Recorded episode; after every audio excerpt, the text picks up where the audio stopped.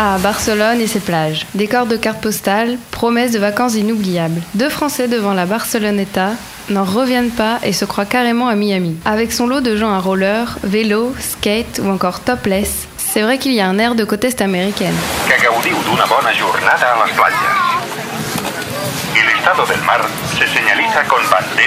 Première sensation qui dénote, pas vraiment fin le sable sous les pieds. Un petit inconvénient vite oublié, une fois que j'ai étendu la serviette et activé le mode lézardage. Pour avoir un peu de calme, c'est loupé. En même temps, on est à Barcelone. Rien qu'à voir le monde sur la Rambla. Et oui, pourquoi je serais la seule à avoir eu l'idée de migrer à la plage sous 30 degrés? Et que serait la plage de Barcelone sans ces vendeurs ambulants qui proposent en continu eau, bière ou morito? Des femmes asiatiques tentent des massages. Des africaines proposent de tisser des bracelets et d'autres vendent des paréos. Les gens ont tendance à se plaindre de ces sollicitations intempestives. C'est vrai qu'au bout d'un moment, la seule stratégie consiste à fuir leur regard. Mais bon, c'est de bonne guerre.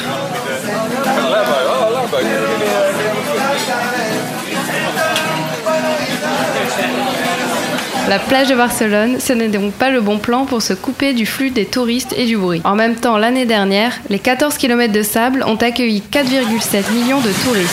Donc pas vraiment un havre de paix. Mais pour les amateurs d'animation, vous êtes au bon endroit.